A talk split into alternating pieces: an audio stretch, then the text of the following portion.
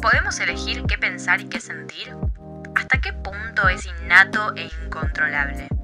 ¿Cómo me convierto en la persona que quiero ser si hay una esencia que me precondiciona? Hola, ¿cómo están? Yo soy Melina Morales, es la primera vez que grabo un podcast y este surge de cómo me interpela cierta reflexión de las cosas que me van pasando día a día. Yo me encuentro en una etapa en la que estoy deconstruyendo muchas ideas que creían que era de alguna forma la verdad absoluta, digamos, ¿no? Durante una etapa de mi vida, más que nada en la secundaria, me encontraba asimilando conceptos que los ponía en mi identidad y trataba de tener algunas afirmaciones, digamos, algunas ideas que me formaran como persona y conseguir alguna certeza sobre la vida. Pero en esta etapa de mi vida me encuentro mucho más deconstruyendo las ideas que creía que eran la verdad, que creía que, que tenían razón. Entonces me veo ahora dudando de muchas cosas y haciendo reflexiones que a mi parecer son bastante interesantes y me parece una buena herramienta grabarlo. Primero para poder estructurarlo yo también, porque soy una persona que la información necesita estructurarla para poder asimilarla bien. Y por otro lado también para compartir, ¿por qué no?, ciertas ideas, ciertas reflexiones que pueden llegar a, alguien servirle, ¿no? A algún otro eh, darle algún tipo de pensamiento interesante, digamos. Porque en realidad todos tenemos estas dudas, estas reflexiones sobre qué onda la vida, sobre cómo desde donde estamos podemos alcanzar lo que se dice, ¿no? Felicidad, si se quiere, iluminación, no sé cómo lo llaman ustedes, pero personalmente mi objetivo de la vida es un poco entender, bueno, cuál es el máximo de bienestar que puedo tener siendo una mujer del siglo XXI en Argentina, Buenos Aires, que más o menos tiene tiempo libre para preguntarse estas cosas. Así que esa es más que nada la razón por la que me encuentro grabando esto y creo que muchos estamos en este momento dudando de todo lo que sabemos o por lo menos intentando construir una versión de nosotros un poco más sabia y un poco menos absolutista. Incluso yo reconozco que tengo cierta obsesión con esta construcción de mí misma eh, me interpelo muchísimo a mí misma todo el tiempo. Entonces también un poco de ahí surge que me encuentre pensando tanto sobre cosas que en realidad son bastante pequeñas, ¿no? Son como detalles tal vez, pero como dicen por ahí, los detalles y las pequeñas cosas son las más importantes, son las que más construyen a las personas. Y entonces ser este tipo de persona me trae a mí la siguiente pregunta, ¿cómo me puedo autoeducar para ser la persona que me gustaría ser, para convertirme en el tipo de persona que admiro y en el tipo de persona que creo que sería feliz. No es como que no sea feliz, pero bueno, siempre sabemos que tenemos cierta expectativa de que hay un punto máximo, hay siempre más felicidad para ir a buscar afuera. Por más que estemos de alguna manera satisfechos con lo que ya hay por acá, que igual es muy difícil estar satisfechos con lo que tenemos, pero bueno, yo me considero bastante privilegiada y manejo cierta eh, alegría, si se quiere, o cierta satisfacción con lo que ya hay en mi vida. Pero por supuesto quiero más, soy un ser humano, no me alcanza nada. Entonces, de aquí estas reflexiones. ¿Y qué es lo que estuve escuchando que se usa mucho hoy en día como una buena manera de encontrar esta felicidad o iluminación, como quieras decirle? El concepto de mente positiva. Y acá me detengo porque sé que suena la típica página de Instagram manejada por una porteña preadolescente que dice todo va a estar bien, ¿no? Que realmente este es el problema de la mente positiva, ¿no? Como la mala concepción, la concepción errónea de este término. Porque hoy en día se cree mucho que tener mente positiva o pensar positivamente es básicamente ver lo bueno en todo sin excepción. No puedes estar triste, no puedes sentirte mal, no puedes enojarte. Siempre tenés que estar bien y siempre tenés que ver lo bueno en todo. Y hay algo de verdad en eso. Bueno, ustedes saben, ¿no? Cada vez que un, concepto se tergiversa, algo de verdad tiene y por eso la gente se lo cree. Hay algo de verdad en tratar de ver lo bueno en todo, pero sin la parte de invalidar las emociones, digamos, ¿no? Como que se cree que hay que estar bien todo el tiempo porque hay que obligarnos a estar bien todo el tiempo. Y en realidad el estado de bienestar que buscamos tener, eso suena muy keynesiano, pero hablo de, emocionalmente, eh, en realidad está en la aceptación de los matices que tiene ser humano. Invalidar los sentimientos, negar cuando uno se siente mal, triste o enojado, lo único que nos hace es tener cierta inestabilidad, ¿no? Como que no sentimos, no nos sentimos para nada tranquilos, para nada en paz con, cómo nos eh, encontramos en el momento, digamos. Sentimos como que nos estamos un poco fallando a nosotros mismos y si bien por un momento nos olvidamos y podemos tapar esa emoción, sabemos como que hay algo en segundo plano que no anda bien, ¿no? Sentimos como que en lo que aflora de la emoción, en lo que me muestro, estoy súper arriba, estoy súper bien, pero siento que algo hace ruido en el fondo. Y como no es claro y como es un ruido muy suave, lo sigo negando y lo sigo negando y sigo viviendo una falsa felicidad, una falsa emoción de, bienestar que está realmente ahí para tapar algo de lo que no nos queremos hacer cargo, que es alguna emoción que no queremos transitar, porque no está bueno estar enojado o estar triste o, o estar angustiado, ¿no? Son todas emociones que intentamos evitar en la vida. Y está bien querer evitarlo, en el sentido de, está bien salir de los lugares que nos hacen poner en esos espacios que no queremos habitar, que son esas emociones negativas, entre comillas. Sin embargo, una vez que están ahí, evitarlas no es la mejor opción. Yo estuve estudiando últimamente eh, un poco de salud mental, estoy haciendo un curso y todo, y ahí hablan de las emociones como, como una fuente de información y una fuente de energía. ¿Y a qué me refiero con esto? La información vendría a ser la parte en la que nos dice que algo anda mal, que algo no nos gustó, que algo nos hizo daño, ¿no? Cuando algo nos enoja, claramente nos dice que esto que acaba de pasar sobrepasa el límite de lo que a mí me gusta que me digan, me hagan que le hagan al otro. Digo, como hay una estructuración de la personalidad, una estructuración de quienes somos que está en las cosas también que nos enoja, ¿no? Digo, construirnos solo desde lo que nos hace bien también nos quita la posibilidad de construir nuestra identidad desde decir esto no me gusta, esto no soy yo, esto no lo apruebo. Que es bastante importante para poder transformar lo que en el mundo no nos gusta. Entonces negar esas emociones nos aparta primero de una perspectiva súper profunda de la identidad y de la lucha, y también nos pone en un lugar horrible, que es el de no entender qué nos pasa, porque lo negamos tanto que al final parece un susurro esa emoción, queda tapada por, por nuestro acting de bienestar, digamos. Esa, la parte de información entonces es esa, ¿no? Nos dicen cómo reaccionamos a lo que pasa afuera. Eso es nuestra identidad. Nos da información sobre quiénes somos y sobre dónde queremos estar y dónde no.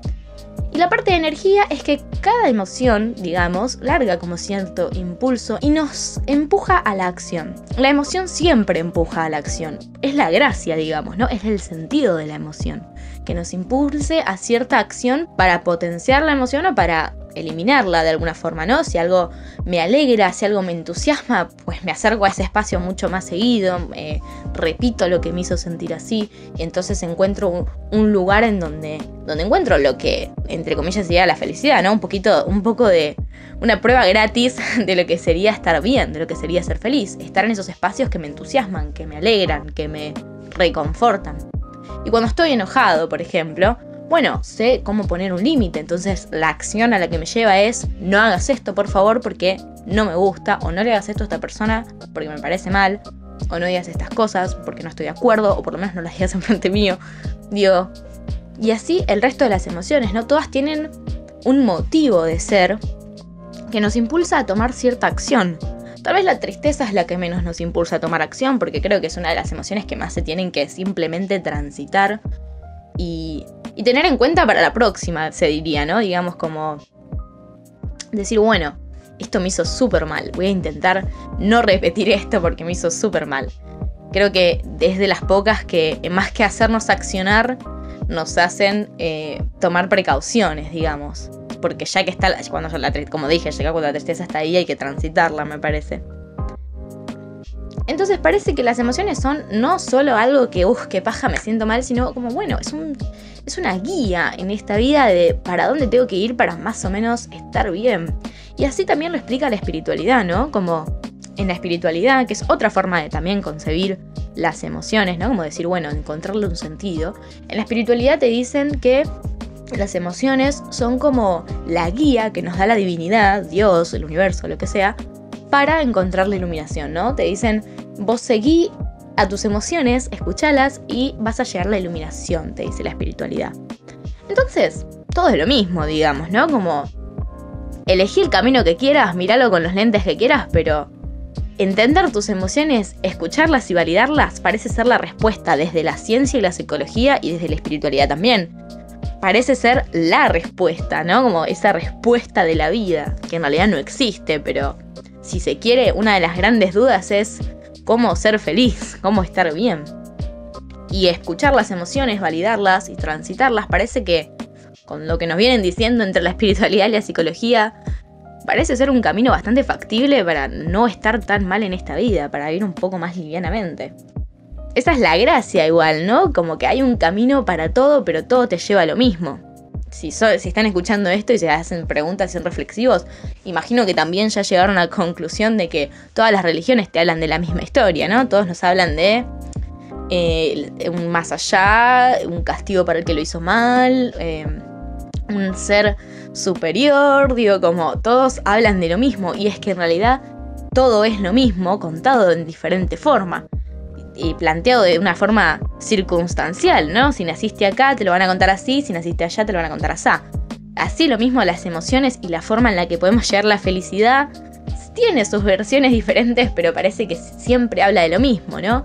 Las emociones juegan un papel importantísimo y negarlas y querer estar ajena a ellas y creer que son algo molesto, como algo que sería mejor no tener, es lo que más nos aleja alcanzar este estado de bienestar. Que por más que seas la persona más escéptica y más cerrada y, y más insensible, es lo que querés, querés estar bien, querés ser feliz. Es lo que queremos, creo que todos, creo que no hay nadie que no quiera eso. Entonces me surge la pregunta a mí, ¿no? ¿Cómo puedo cambiar? ¿Cómo puedo autoeducarme para ser diferente? Si no puedo negar ni rechazar lo que me pasa, ¿no? Si, ¿cómo, es que cambio lo que me está molestando en mí misma si lo tengo que aceptar y si lo tengo que escuchar y si lo tengo que dar validación?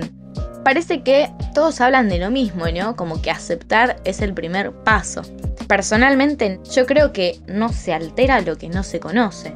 Entonces, si vos no aceptás que te sentís de alguna forma, si no aceptás que esto es realmente lo que te duele, que esto es realmente lo que te enoja, que esto es realmente lo que te gusta, si no lo aceptás, ¿cómo esperás cambiarlo? ¿Cómo esperás saber qué es lo que hay que cambiar si todo el tiempo eso que te molesta lo estás tapando con un acting de no me pasa nada, estoy bien?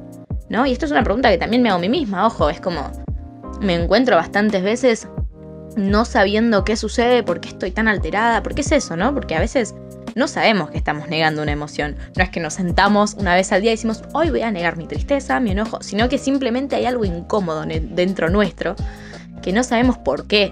Y lo más probable es que hay una emoción surgiendo en segundo plano que no estamos dándole la suficiente pelota, el suficiente espacio en la realidad que exige esa emoción.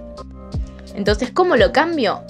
La verdad yo no lo sé, es algo que también me pregunto si alguien lo sabe, me lo dice, pero las cosas que he logrado trabajar de mí misma y que he logrado mejorar de cierta forma, siempre fueron primero sabiendo qué, qué son, ¿no? Sabiendo cuáles son estas cosas que provocan estos sentimientos, ¿no? Si quiero intentar enojarme menos, primero tengo que saber si estoy enojada, reconocerlo.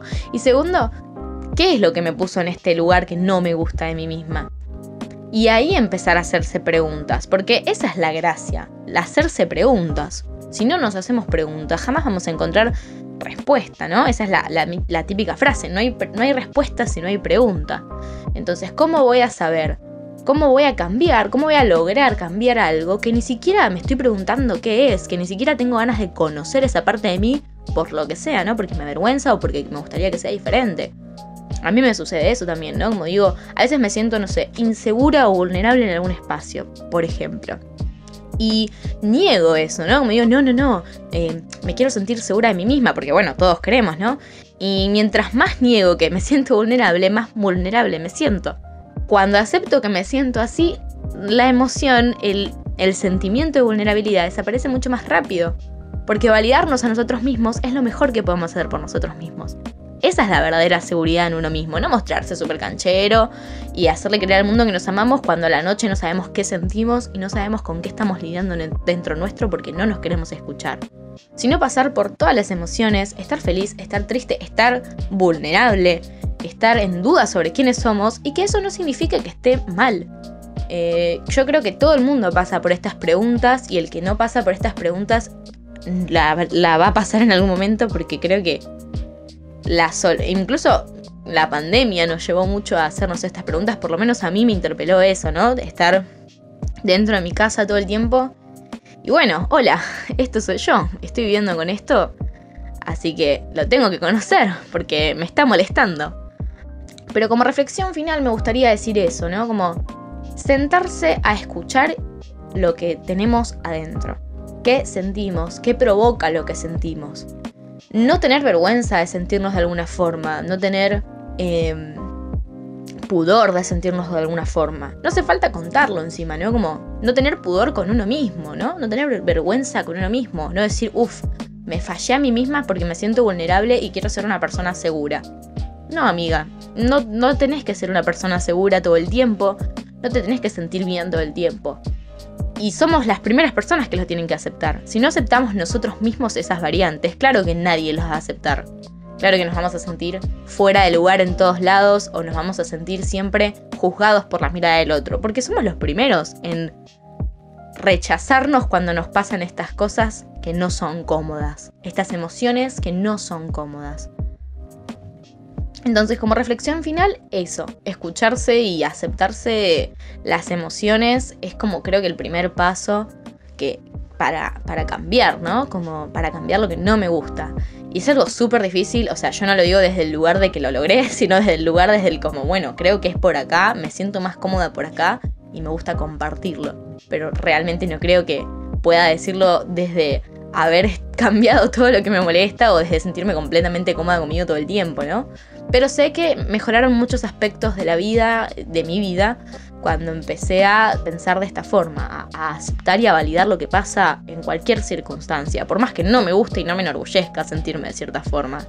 Así que nada, finalizando, esa es la invitación, ¿no? Esa es la reflexión que yo hice.